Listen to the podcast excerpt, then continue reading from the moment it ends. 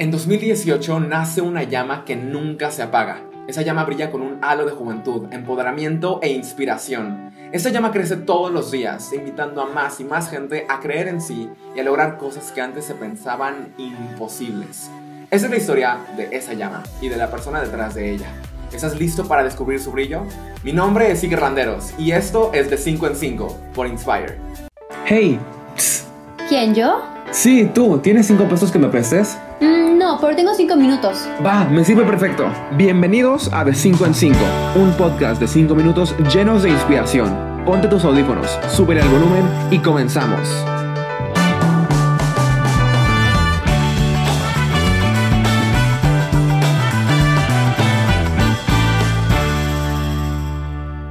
Bienvenidos, bienvenidas y bienvenidas a un nuevo episodio de De 5 en 5. El día de hoy regresamos con la sección Mujeres Poderosas, donde platicamos con 5 mujeres que están cambiando el juego, que están cambiando su entorno con proyectos innovadores y llenos de inspiración. Hoy tengo el honor de compartir el micrófono con una mujer asombrosa. Ella lidera a un equipo inquebrantable de más de 30 jóvenes mexicanos quienes luchan todos los días para empoderar a la juventud. Ella es emprendedora y activista social, fundadora de Mexa, Beca Talento Emprendedor 2020, parte de Climáticas y de la red Vivan las Mujeres de Amnistía Internacional. Durante este último año, ella ha promovido la lucha por la equidad de género y hace mucho tiempo perdió el miedo a alzar la voz por lo que de verdad le importa. Ella es la voz de Mexa, Fátima Gaitán. Hola, hola, ¿cómo están? Qué emoción. Suena bien padre la presentación. no, pues, ¿cómo no? ¿Cómo no te la voy a hacer así si tú y yo nos conocemos desde hace, desde hace un buen y, y nunca he parado de admirarte, Fátima? Bienvenida. muchas, muchas gracias aquí. Estoy bien emocionada. He, he visto mucho crecer Inspire y poder compartir foro con ustedes, la verdad me llena mucho de alegría. Y, y de hecho es la primera vez que lo hacemos por nuestra parte. Obviamente nosotros ya hemos estado de parte de Mexa haciendo algunos proyectos, haciendo algunos eh, como eventos y demás. Pero esa es la primera vez que, que te tenemos aquí y esperamos que no sea la última. Repito, no va a ser la última, punto. Esa es afirmación. Fátima, a ver, primero que nada, comencemos con lo más básico. Todavía tenemos, estamos morros. Y, y, en este mundo todavía hay mucha gente que no nos conoce, en especial a ti. Y creo que eso es, una, es un crimen. Así que platícanos. ¿Quién es Fátima Gaitán? ¿Cómo te definirías? Cuando, cuando leí esa pregunta entré en una crisis muy grande. Y yo creo que esa pregunta se responde con las personas que tengo a mi alrededor. Soy todas las personas que están junto a mí creciendo. Y yo creo que si quieres saber quién soy, veme cuando hago lo que amo. Ve a las personas que me inspiran diario. Pero si tuviera que responderla bien, yo creo que no lo sé. lo estoy descubriendo y creo que ese es mi mejor proyecto de vida. Ok, no, por supuesto. O sea, el ser todos los días evoluciona. Y, me encanta que tú justamente estás agarrando esta parte de... Hace un poquito vi, justamente una publicación dentro de, dentro de un programa en el que estaba de que eres el resumen de las cinco personas con las que te juntas más. Y si tú te juntas con esas personas haciendo lo que amas, me queda claro quién eres. Va, buenísimo. Eh, Fátima, hablando en Inspire, nos interesa saber una cosa antes que cualquier otra, que justamente es, ¿qué te inspira a ti? ¿Cuál es tu, tu motor todos los días? Excelente pregunta y creo que va a estar un poco repetitivo, pero son las personas que me rodean. El poder compartir espacio, por, en este momento las personas que me rodean son ustedes y son las personas que tengo dentro de Mexa. Son las personas que diariamente puedo ver cómo están involucradas en querer hacer un cambio. Y a mí me impresiona y muchas veces dentro de Mexa ese es nuestro, nuestro modelo de vida, ¿no? Todo el mundo tiene una historia que contar y cómo tú vives tu contexto y cómo otra persona vive su contexto es algo increíble. Y no hay nada que me inspire más que ver a todas esas personas atreverse a hacer lo que aman. Entonces yo creo que, yo creo que es eso. Ok, no, está, está bien bonito, pero no entiendo algo. ¿Qué es lo que aman hacer esas personas? O sea, ¿qué hacen en Mexa? ¿Qué es Mexa? Uf, esa pregunta me la han hecho muchas veces y aún no hay respuesta. Mexa es algo que construimos en conjunto. Es una comunidad, es un proyecto social. Entonces, si Mexa pudiera describirlo con una frase, sería ese espacio seguro donde me atrevo a ser yo misma y amo lo que hago. Eso siendo lo que sea. lo que sea. Eh, la, la versatilidad de Mexa cuando, cuando empezó era la historia que querías contar y ahora que nos estamos moviendo a compartir eso en espacios, eventos, talleres, programas educativos, nos dimos cuenta de que no basta con una sola cosa que la juventud ama. En la primera de las primeras entrevistas que tuvimos en el podcast, porque empezó como podcast, eh, llega una chava artista. A las dos semanas llega un chavo emprendedor. Después de ahí, una chava que se dedica a la ciencia y así sucesivamente. Nos dimos cuenta de que la juventud es una diversidad impresionante y que no basta con una sola cosa para poder empoderarnos. Es, es, algo como que con muchas caras, ¿no? Me, me, recuerda justamente a una, una cosa que nos decían antes, que una persona es, es multicolor, es tutti frutti, ¿no? Entonces cada una de esas cosas es la que te inspiran y, y al menos en Mexa, lo que he notado durante esos meses en los que hemos colaborado, durante esos durante ese rato que llevas platicándome como amigos, así que, ¿qué es Mexa? Es lo que veo, ¿no? Que, que inyectas un poquito de inspiración y un poquito de empoderamiento en cada una de esas áreas y está padrísimo. ¿Cuáles son las áreas que han tenido o cuáles son los espacios que han generado hasta la fecha que, que te hacen ser tan orgullosa como eres de Mexa? Eh, ahorita tenemos siete, o sea, es algo impresionante. Yo, cuando empezamos esta aventura de volver Mexa un proyecto social, no tenía idea de cuántas pasiones existían en los jóvenes que estaban entrando. Tenemos, eh, si no mal, los, los tengo aquí, ¿no? Pero si se me va uno, perdónenme. Tenemos Entre Morras, que nos encargamos del empoderamiento de las mujeres. Algo que me gusta mucho es que Mexa se ha vuelto un espacio muy seguro para las mujeres y nuestra mayoría, nuestra mayor parte de la comunidad son chavas de más o menos nuestra edad que buscan hacer un cambio, ¿no? Tenemos Mueve tu mente, que nos encargamos de una educación deconstruida y accesible para la mayoría y si se puede para todo el mundo. Tenemos Voces por la Tierra, claro, que nos encargamos de la justicia climática y el papel de la juventud en esta. Tenemos Mexas al Poder, que se encarga literal de compartir las historias y empoderar a la juventud.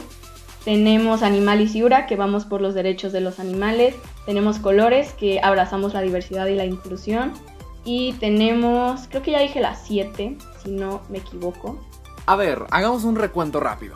Entre morras, mueve tu mente, voces por la tierra, mexas al poder, animal y ciura, colores. Oh, sí, nos faltó empoderarte. Pero bueno, Fátima nos pasó la información, así que un saludo a todo ese equipo. O sea, pues está muy interesante el que agarres y, y, hayas dicho todo esto. O sea, por ejemplo, cuando me preguntan a mí qué le importa a la juventud, sí, educación, sí, oportunidades, sí, reconocimiento, sí. Pero esta parte de, por ejemplo, derechos a los animales, o sea, ¿de dónde nace eso? ¿O por qué crees tú que sea tan importante? ¿Cómo ves a ese equipo? La dinámica de Mexa es algo que cuando empezó a volverse este proyecto, yo me puse el propósito de construirlo en conjunto.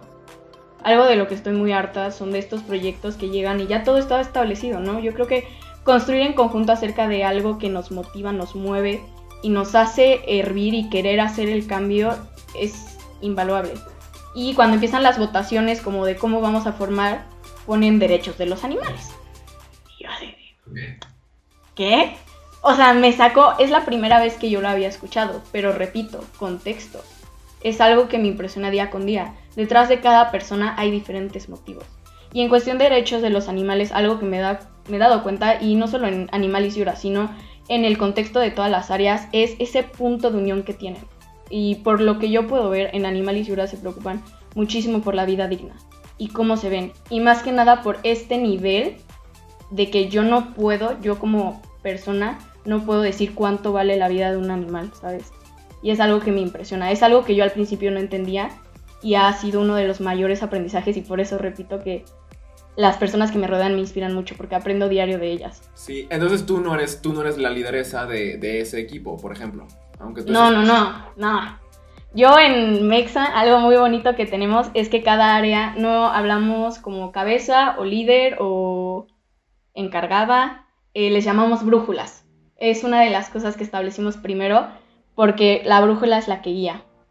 Entonces, dentro de, de cada una de las áreas hay una brújula y hay una cobrújula y estas personas son las que se encargan a darle rumbo al área, ¿no? Tienen muchísima libertad ahí.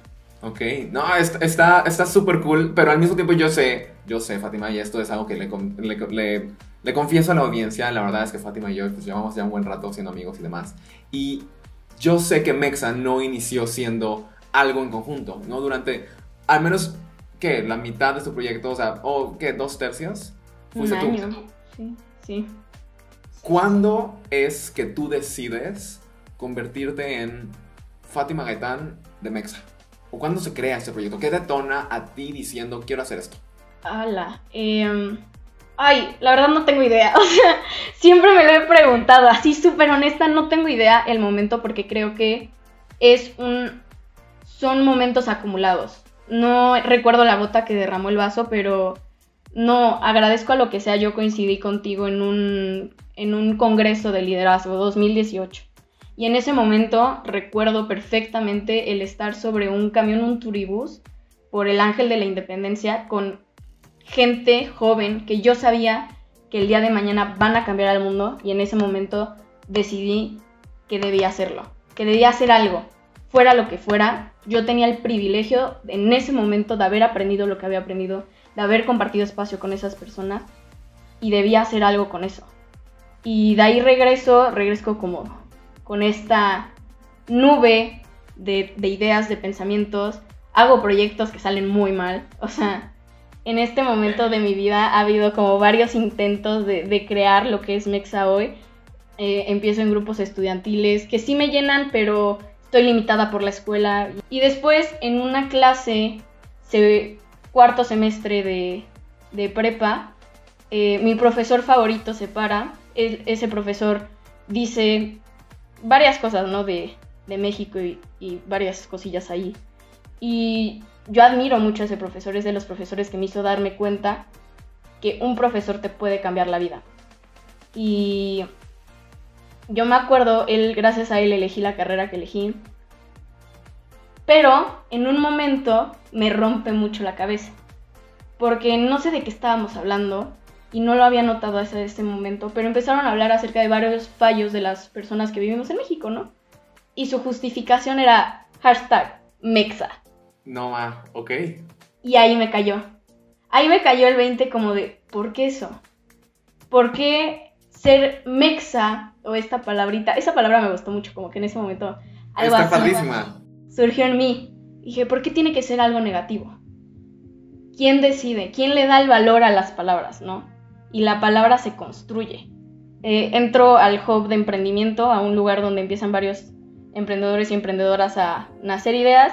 Yo no hago nada, o sea, yo estoy viendo, ¿no? Estaba padre el espacio y empiezo, empiezan estas dudas del futuro que te da un año antes de la universidad. Y yo me acuerdo, no me acuerdo el momento que decidí, pero me acuerdo que dije, estaba dibujando en mi cuarto y dije, quiero hacer algo de, de México. Y sale el primer boceto del logo de Mexa, que era un corazón y el hecho en México. Horrible, horrible. O sea, yo lo veo ahorita y me quedó horrible. Un, es una- histórico, es histórico. es histórico, o sea, lo tengo todavía por ahí. Y sale ese primer logo y llego al día siguiente, era verano, y le digo a. Le digo a la que es mi mentora de vida, Diana Lagunes, quiero hacer, en ese momento era, quiero hacer un programa de radio donde venga gente joven. Y me dijo, así como tú, ¿ok? Y ya, o sea, se, se quedó, ahí se quedó la idea, porque después de eso me fui de intercambio. Y ahí, eh, es- es- a lo mejor está muy revuelto, o sea, sí es como yo lo recuerdo, ¿no? Pero de ahí me voy de intercambio y tenía esta llama. Yo, yo había pasado de ser Fátima, grupos estudiantiles, una identidad, a ser absolutamente nadie del otro lado del mundo. Y me rompió totalmente el encontrarme y el darme el espacio de ver quién era Fátima fuera de esas cuatro paredes de su casa fue algo muy raro, muy extraño. Y fue cuando empecé a involucrarme en el feminismo, en el empoderamiento de la juventud, en el cambio climático. Fue más cuando me empecé a dar cuenta de lo mucho que me hacía falta ver más allá de lo que tenía enfrente. Y en una de esas, un profesor de filosofía nos pone de trabajo. Tienen que hacer algo, arte, comunicación, locución, lo que quieran, que vaya de la mano de las ODS o de una causa social. Dije, es ahora o nunca. Y orgullosamente Mexa nace de un salón de clases. Yo puse ese proyecto, grabé el primer episodio con dos personas que hoy se encuentran parte del equipo de Mexa, que son Pedro y Mario. Y lo recuerdo aquí, lo grabamos afuera de la escuela con el audio de WhatsApp de mi celular, así puesto en una mesa, con todo el aire del mundo, pero esa sensación de que fuimos por un momento un espacio seguro y escuchados, nadie nos la quita. Y el episodio está feísimo. Fe- ¿Dónde, dónde lo podemos encontrar, Fátima? Por favor, dinos. No, no, ese ya está borrado. O sea, ese No, probablemente ¿Qué ya pasó? eliminado. No, no, no. Porque es, ese episodio fue. Me acuerdo que le. Ha sido una travesía esto, perdón si cantinfleo, pero le editaba mucho a mis primeros episodios. En el sentido de que yo me censuraba a mí misma. En el. "Uh, no, eso no está bien. No, ah, tuve una muletilla. No, eso tampoco está bien. Entonces fue un proceso bien duro el escuchar que yo tenía algo que decir y no sentirme cómoda con eso. Y regreso a México. En cuanto regreso a México, así, último semestre de prepa, me agarra así del cuello y me dice, es momento de...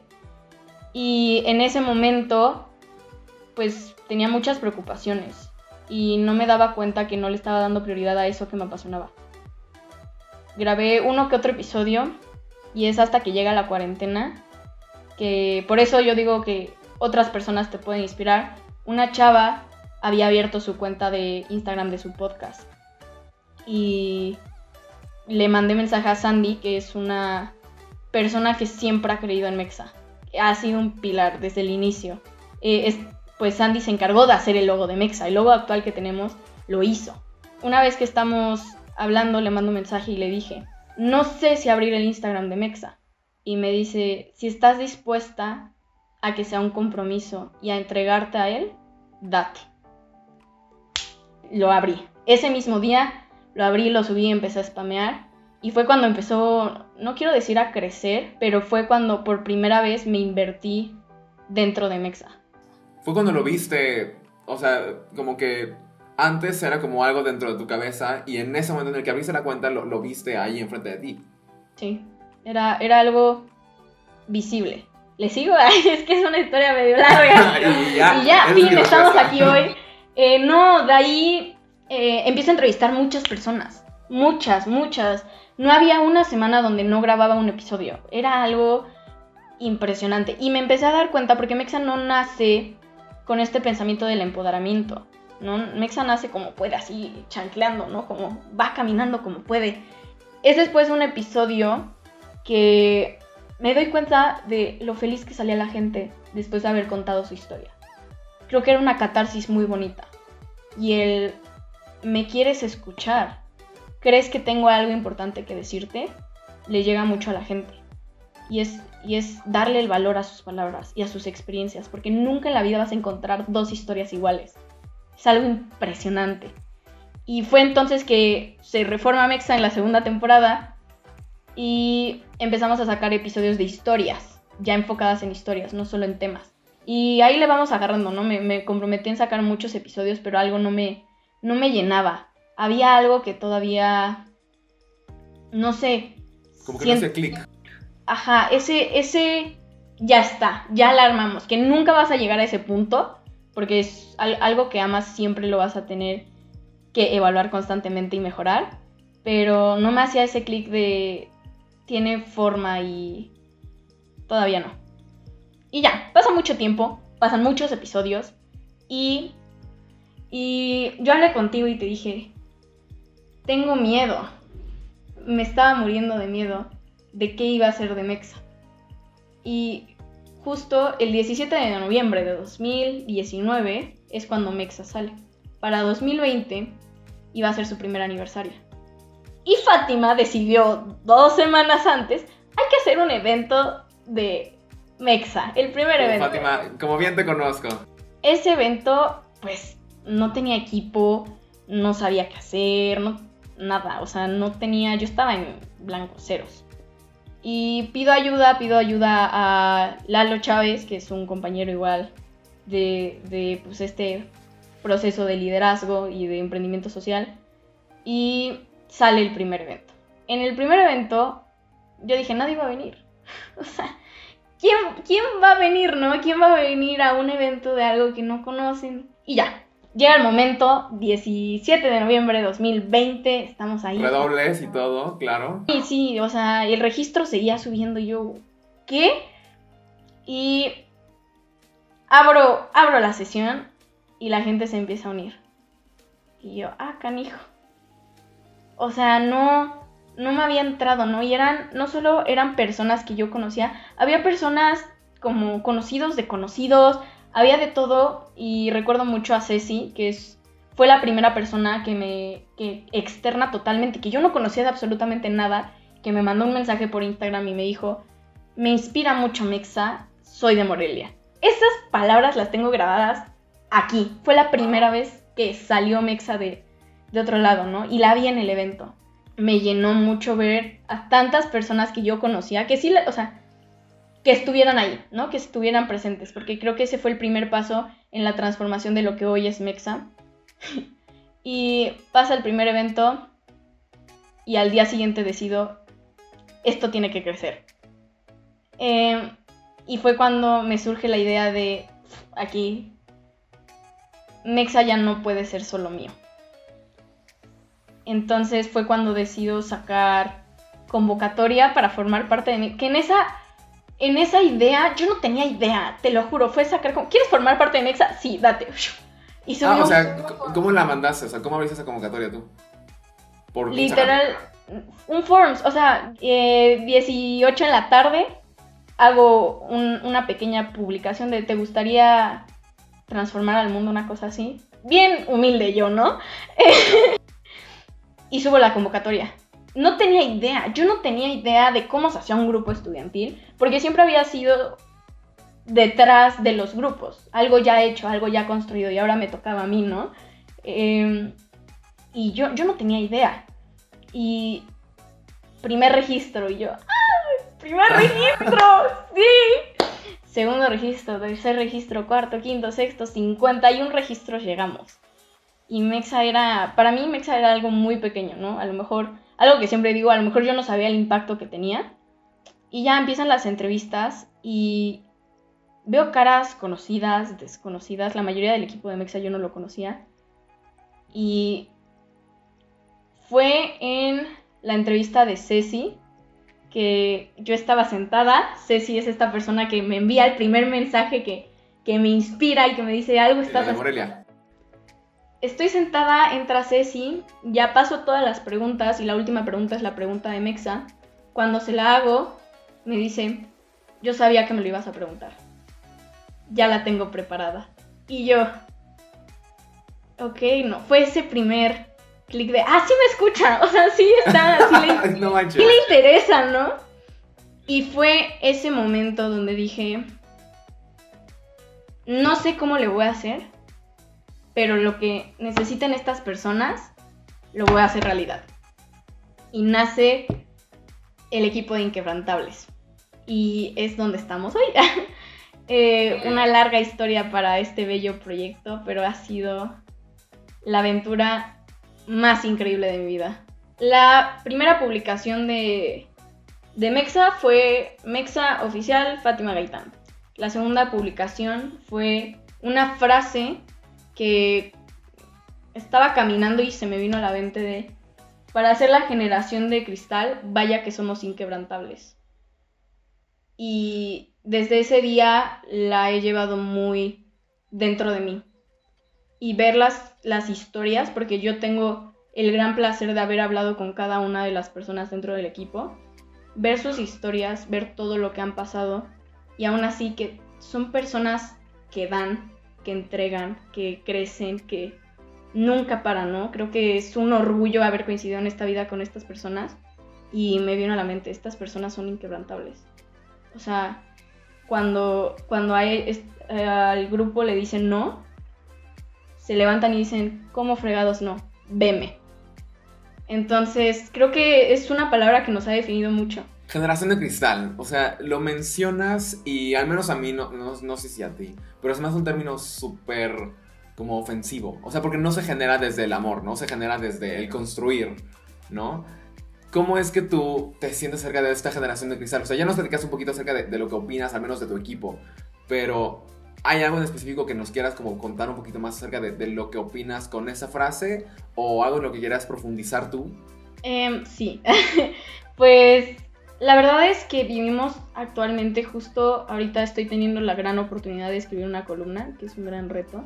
Y justo estoy hablando desde el punto de vista de lo dividido que está ahorita el mundo. Nos dividimos por causas, por generaciones, por género, por creencias. Y en este sentido, yo cuando publiqué esa primera foto, no lo hacía desde el sentido de del pensamiento que ahorita voy a compartir, sino que lo hacía desde el... Mm, no, somos generación de cristal, ¿sabes? Como más este ego, ¿no? Muchas veces se ha vuelto una lucha de egos. Muchas veces se ha vuelto yo voy primero antes que tú, cuando estamos intentando hacer un cambio. Y vivimos, no quiero decir lastimosamente, porque la verdad es, vivimos pues gobernados, gobernadas por adultos. Y son las personas, como decía en un momento, son personas que ahorita pues tienen la toma de decisiones y debemos ser escuchadas por ellas. Pero, pero, algo, algo que, que, también debemos entender es, y es un pensamiento que a mí me ha costado mucho, que ha sido una conversación ida y vuelta con mi papá, ¿no? Porque, por ejemplo, con la cuestión del cambio climático, de, es que nos dejaron un mundo horrible, ¿no? Eh, sí, sí, sí nos dejaron un mundo horrible, ¿no? Todos los días va la cuenta regresiva. Pero hay que llegar a este punto de qué es todo lo positivo que nos dejaron. No podemos llegar y destruir un legado de las personas que han trabajado durante mucho tiempo por las oportunidades que tenemos hoy. Y me pongo mucho a pensar si nuestra generación cree que no tiene una voz y que no es escuchada por, por las personas adultas, ¿cómo estaba la generación de antes? Y la de antes y la de antes. Entonces, sí, yo creo que debemos por un momento salir de esta parte, porque igual, nos, o sea, nosotros les decimos generación de cemento, ellos nos dicen generación de cristal, y así es constantemente, y perdemos absolutamente todo el objetivo de lo que queremos hablar. Sea tu causa la que sea, ahorita ya no estamos para ser bandos. Nos necesitamos, así de simple. Pero creo que en este punto más ahora en pandemia, es donde más unión debe haber. Porque los problemas sociales no es contra una generación, no es contra una causa, no es contra un grupo social, es contra un sistema. Y a menos que entendamos eso, y a menos, a menos que nos demos cuenta de que somos algo colectivo, que si algo nos beneficia, nos beneficia a todos, que si algo nos jode, nos jode a todos. Así de fácil. No vamos a progresar. Entonces, sí siento claramente que necesitamos escuchar a la juventud. Porque esta, no sé qué nos dieron de comer. En verdad no lo sé. Pero ver cómo hacemos tantas cosas y entendemos que lo que estamos viviendo no es pelear por nuestro futuro. Deja eso, es pelear por nuestro presente. Entonces, creo que debe haber esta conexión de escucha lo que yo sé y escucho lo que tú sabes. Y dejar de decir como más vale sabe más sabe el diablo por viejo que por diablo no. Por experiencias. El aprendizaje por experiencias. Yo puedo llegar fácilmente con un adulto a explicarle del emprendimiento social y que él me hable del tema que le interesa y aprender. Entonces no sé o sea este tipo de deconstrucciones hablar desde el punto de que en algún momento, si algún día se acaba el mundo, nos daremos cuenta de que no se acaba para un grupo, para una persona, para una generación, es para todos. Mira, y ahí tocas algo muy importante que es esta parte de la cooperación, las alianzas. Mi ODS favorito, hablando justamente un poquito de sostenibilidad y acerca de salvar el mundo y demás, es el 17. Y es uno que, que está o sea, completamente adentro de, de la sangre y de las venas de Inspire porque es un tenemos que estar juntos porque si no, no vale nada de lo que hagamos. O sea, esta frase es súper choteada ya, pero del solo llegamos más rápido, pero juntos llegamos más lejos, es completamente cierta. Por más que sea súper cliché a este punto, es súper cierta. Y, lo que estás diciendo es eso, es un... No solamente entre disciplinas, entre la gente que está en ambiente, entre la gente que está en emprendimiento, entre la gente que está en derechos, entre la gente que está en... No, también es entre generaciones que una persona de 40, 50 años puede ver la electricidad o la o generamiento de, de, empleo, de empleos o de negocios o de lo que sea muy diferente a como lo puede ver una persona de 15. Y no está mal ninguna de las dos, pero si se complementan, puedo decir sin duda alguna que al menos los mejores eh, tips o los mejores consejos o los mejores lo que sea de emprendimiento y así me lo han dado mis papás que tienen, que me llevan 30 años. Y al mismo tiempo, pues la gente que me motiva es la que está a mi lado, que puede ser mi hermana de, de 13 o mi abuela de no sé, no me, no me dices nada. Este, y ahí está. Ah, Fátima, solamente para, porque ya se nos está alargando un poquito el episodio, quiero llegar contigo a la parte medular y es la parte de mujeres poderosas, nuestra sección, el título de nuestra sección, y es un 8 de marzo. Sí, estamos ahorita grabando esto casi un mes de la fecha, pero fue una fecha súper poderosa, específicamente viniendo del 2019 no, o sea, no es cierto, del 2019 y luego del 2020. El 2020 estuvo fuertísimo. ¿Cómo es que viviste este 8 de marzo? ¿Qué significa para ti? Y, o sea, lo que nos quieras contar, esto es, por favor, platícanos, Fátima. Me dolió. Yo creo que esa es la palabra. Em, el 8 de marzo es una conmemoración. Hay veces que se nos olvida ese punto. Y por una parte hicimos eventos y cosas así para de ese dolor y de esa conmemoración hacer algo y transformarlo en algo que podamos compartir con más personas y crear un espacio seguro para más mujeres. Pero son sentimientos muy mezclados, en verdad no, no puedo expresar lo que se siente que haya un día donde se inunde acerca de lo que implica ser mujer. Y no es algo que elegiste, no es algo que decidiste, simplemente eres. Entonces, lo que a mí y me llevo mucho de este 8, 8 de marzo en específico, yo tengo la fortuna de que este año dentro de Mexa encontré un círculo de mujeres impresionantes, de mujeres apasionadas, de un círculo sororo, de nos llamamos diosas mexa, ¿no? Porque es un empoderamiento constante y el amor que hay incondicional es algo que no puedo describir con palabras. Y este 8 de marzo fue dolor, fue lucha, fue amor sororo. El, el amor incondicional que se está generando entre las mujeres creo que es un tema de conversación bastante relevante. Eh, la frase yo te creo de una manera en la que nos apoyamos entre mujeres y ha, crecido mucho, ¿no? Ya estamos deconstruyendo mucho la idea de que las mujeres somos competencia, que ha sido pesado, pesado, pesado. La competencia entre mujeres creo que es una de las cosas que más nos ha costado desmontar de esta querida sociedad.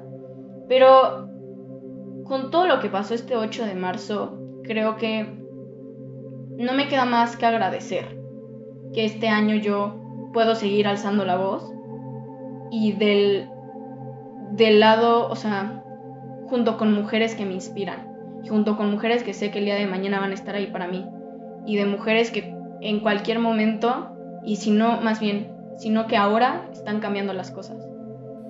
Por supuesto, y hablas de tu presente con este halo de esperanza, que, que la verdad es que sí, sí lo he notado, o sea, definitivamente no puedo decir yo que soy feminista porque vaya, soy, soy hombre y lo vivo desde un punto muy diferente a ustedes, pero al menos lo que he visto de, en cuanto a su poder y en cuanto a su, a su manera de tratar las cosas y a su manera de tratar su presente es verdaderamente inspiradora y, así lo digo con, con, la palabra en mayúsculas, ¿no?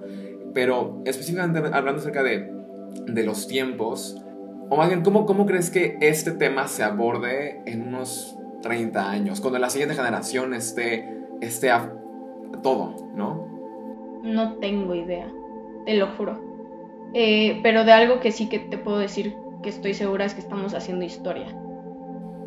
No hay un capítulo, hay, hay una frase que en algún momento estábamos en reflexión las chavas de Mexa y se las dije, de probablemente cuando escuchaste Anónimo la historia era una mujer. En este momento no vamos a olvidar nombres, no vamos a olvidar caras, no vamos a olvidar esfuerzos. Y deja tú, que a lo mejor no es en las calles, no solamente en las calles, en sesiones de Zoom, en círculos de lectura, en la escuela, como maestras, como mamás, el que nos unamos para entender cuál es nuestra posición en esta sociedad y cómo nos podemos apoyar en, nuestra, en, nuestra, en nuestro mismo círculo es impresionante. El día de hoy, ser una mujer empoderada es un acto revolucionario. Ser una mujer que está para otras es un acto revolucionario. El día de hoy, el poder decir y hablar del tema sin tabús es un acto revolucionario. Entonces, yo en verdad creo que actualmente tenemos esta gran ventana de oportunidad que estamos haciendo historia y hay que hacer que cuente. Ok, me, encanta cómo lo ves como revolución. Estamos viviendo una, una revolución completa en cuanto a derechos, en cuanto a... Y con una población que, o sea, hablando simplemente de lógica, no es posible que siendo más de la mitad tenga que vivirse una revolución dos mil años después de que ni siquiera empezamos a contar los años. ¿no? O sea, eso es algo que, que, no comprendo, pero que me da un tremendo gusto por, por las mujeres en mi vida y por, por las mujeres que vendrán después. La verdad es que eso es algo que, que al menos yo desde, una, desde un punto de vista, en este caso, completamente privilegiado siendo hombre, es algo que al menos yo no sé si puedo decir que les agradezco, pero sí digo wow y, les aplaudo. Fátima, hablando acerca de una última cosa, quiero platicar de el post, de la publicación. ¿no? Obviamente pues ahorita la están viendo en pantalla nuestra gente, pero ¿qué pasó? O sea... Creo que todo empieza hace un año. 2008 de marzo 2020 hay un círculo de protesta en mi escuela y escucho por primera vez esta frase eh, donde gritan al aire, eh, mamá, si mañana soy yo, no me olvides. Y algo por así, y era un poema, era muy bonito el, poema. Em, y la escucho por primera vez y todo es, ese fue mi despertar. Durante este último año, por pandemia, por todo lo que ha pasado, he tenido un constante desafío en encontrarme dentro de lo que es el feminismo. Porque te lo pintan como si el feminismo fuera algo bonito. Es una lucha, no, no es algo cómodo, no es algo que te levantes todos los días, no es un club al que puedas formar, no es una fiesta a la que puedas ir, es incómodo.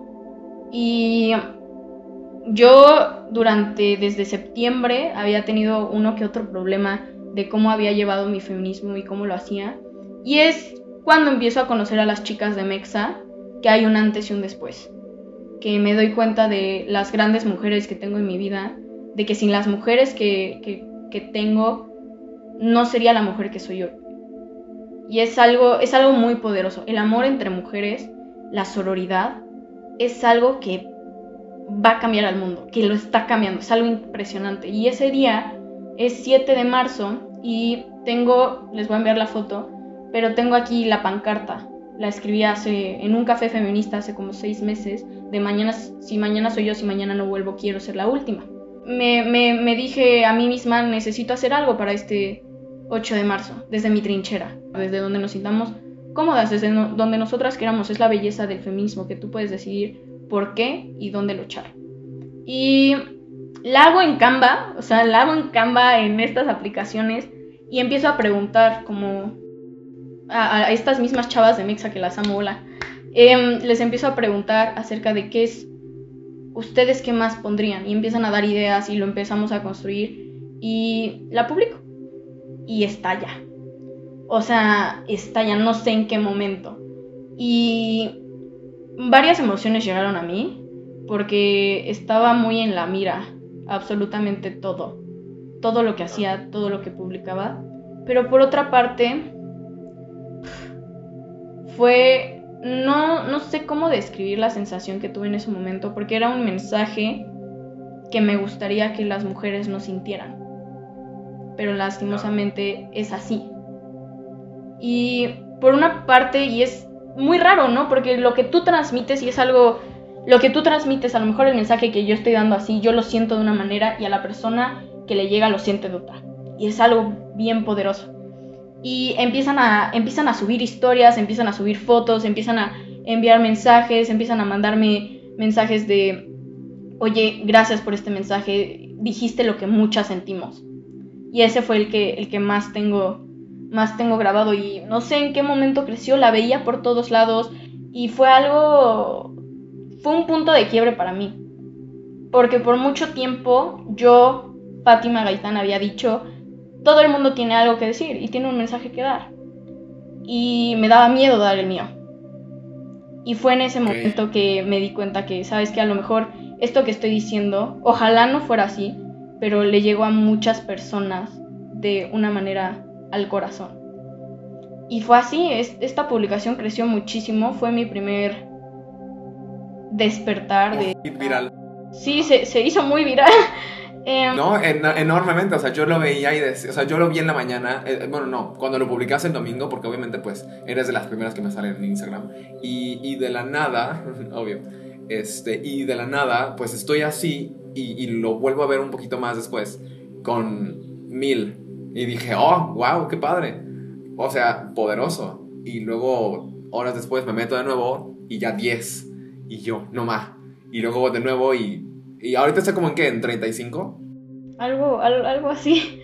Eh, lo subieron en, en, páginas renombradas, ¿no? Sí, sí, sí, sí. O sea, eso, no sé, o sea, no sé ni siquiera cómo continuar esa parte de la conversación porque simplemente fue, o sea, es algo que no, que, que no sé ni siquiera desde qué lado atacarlo, porque fue increíble. No sé, a mí me, muchas emociones vinieron y porque era, o sea, tengo un Motorola, ¿no? Para empezar se me trabó, ¿no? Era, era mucho estrés, pero ver a tantas mujeres que, que eran, y me sorprendió, no tuve un mensaje, bueno, uno otro de odio, ¿no? O sea, yo por eso me da mucho, lo que opino es parte de mi síndrome, me da mucho miedo el que dirán las personas. Y el ver tanto amor de tantas mujeres me hizo sentir vista, ¿no? O sea, algo visible que estaba aquí, que esto que tenía que decir era un mensaje que a muchas les había servido. Y por la parte de, hacerlo viral, pues sí fue como bonito ver que tantas personas les llevaban el mensaje, pero fue hasta el día siguiente. El día siguiente ya estaba en mi cuarto, que no, el 9 es el paro, entonces no había agarrado el celular. Y el 10 me meto a, a checar, pues lo de siempre, ¿no? Te metes a WhatsApp, cosas así y me meto a Instagram y me llegan una solicitud de mensaje, ¿no? Dos solicitudes de mensaje. Y yo, ay, que no sea odio, que no sea odio. Claro. Me meto, eh, la abro y una chica me dice, ah, sí me, me llega mucho, me dice, escribí esta frase que pusiste en mi pancarta para marchar y te la quería compartir. Me, me llegó mucho al corazón el que algo, algo que fue un sentimiento en conjunto, lo quisieran llevar el día que estaban alzando la voz, me llegó mucho al corazón y otra chava, ¿no? Y me compartían muchas personas como su historia y fue algo muy enriquecedor y muy bonito para mí, como desde algo que es incómodo, que es una lucha, puede florecer y puede haber un amor sorora. Me costó mucho trabajo esa publicación porque pues el que dirán, eh, varios miedos que tenía, pero fue un antes y un después a decirme, todo eso que aparentas, déjalo atrás. Ese mensaje que quieres dar, ese conocimiento que quieres compartir, eso que quieres decirle al mundo, aunque le llegue a 30.000 personas o aunque le llegue a una, es importante, ¿no? Entonces fue un poco ese golpe al coco de, lo dices y no lo haces, pero sí, ese fue el, esa publicación fue el amor más sororo que he sentido. ¿Y lo volverías a hacer? ¿Qué, cambiarías? Nada. Creo que el diseño tal vez lo haría más bonito, pero... Que me parece bastante bien. Sí, pero el mensaje creo que no, porque al fin y al cabo es algo que yo sentía en ese momento y que se vale expresarlo y que se vale compartirlo. Y si alguien más se relaciona con eso, bien. Y si no te relacionas con eso, también, ¿no? Cada quien vive, vive el movimiento desde su trinchera y desde como puede y desde como le alcanza y desde como quiere. A mí, cuando lo, cuando, cuando lo vi, la verdad, fue, fue una parte muy, o sea, sí dolorosa, ¿no? Porque obviamente, pues, no, lo, no tengo idea de lo que se viva en carne propia, ¿no? Pero al menos por, por lo que puedo empatizar yo con ese mínimo gramaje, pues sí fue algo muy, muy importante. Fátima, solamente quiero recalcar algo para tanto ti como la gente que nos está escuchando. Empezaste esa parte del 8 de marzo y movimiento de la mujer y todo eso con la frase me duele y acabas de terminarla con fue puro amor. Entonces, solamente quiero como hacer énfasis en eso y qué, qué padre, qué padre que hayamos podido tener esa conversación tú y yo. No la habíamos tenido. Entonces, eso estuvo padrísimo y, te lo agradezco. Fátima, para terminar, ya que estamos ya justamente pues llegando al endgame de esta, de esta conversación, la pregunta del millón, Inspire, dispáranos con tu mejor frase de inspiración.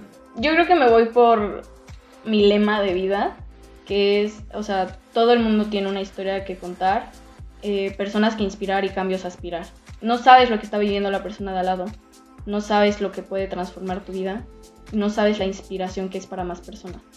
Entonces, de ahí surgen varias cosas. Creo que, que me, iría, me iría con eso, ¿no? Una persona te puede transformar la vida si tan solo estás dispuesto a escuchar su historia. Increíble. De verdad, muchísimas gracias Fátima. Estamos aquí contigo desde, desde que empezó Mexa y esperamos estarlo por cuanto tiempo se nos permita. Este, y, y pues ya, Fátima, de verdad, muchísimas, muchísimas gracias. ¿Hay alguna última última cosa, último consejo, último tip, último comentario, lo que sea que quieras darnos a, nosotros? Gracias por el espacio. Ustedes fueron una gran inspiración para Mexa. Creo que inspire. Em, pero más que nada, no solo gracias a ustedes que abren el espacio, sino gracias a las personas que escuchan. Creo que es el primer paso para escuchar, entender, transformar. Entonces, gracias. Y, bueno, eso es todo por el episodio de hoy. Muchísimas gracias por acompañarnos durante este episodio de De 5 en 5. Si te gustó, ya sabes lo de siempre. Regálanos un like, comenta tu parte favorita y síguenos para que no te pierdas nunca más de este programa. Gracias nuevamente y aspira e inspira. Hasta la próxima.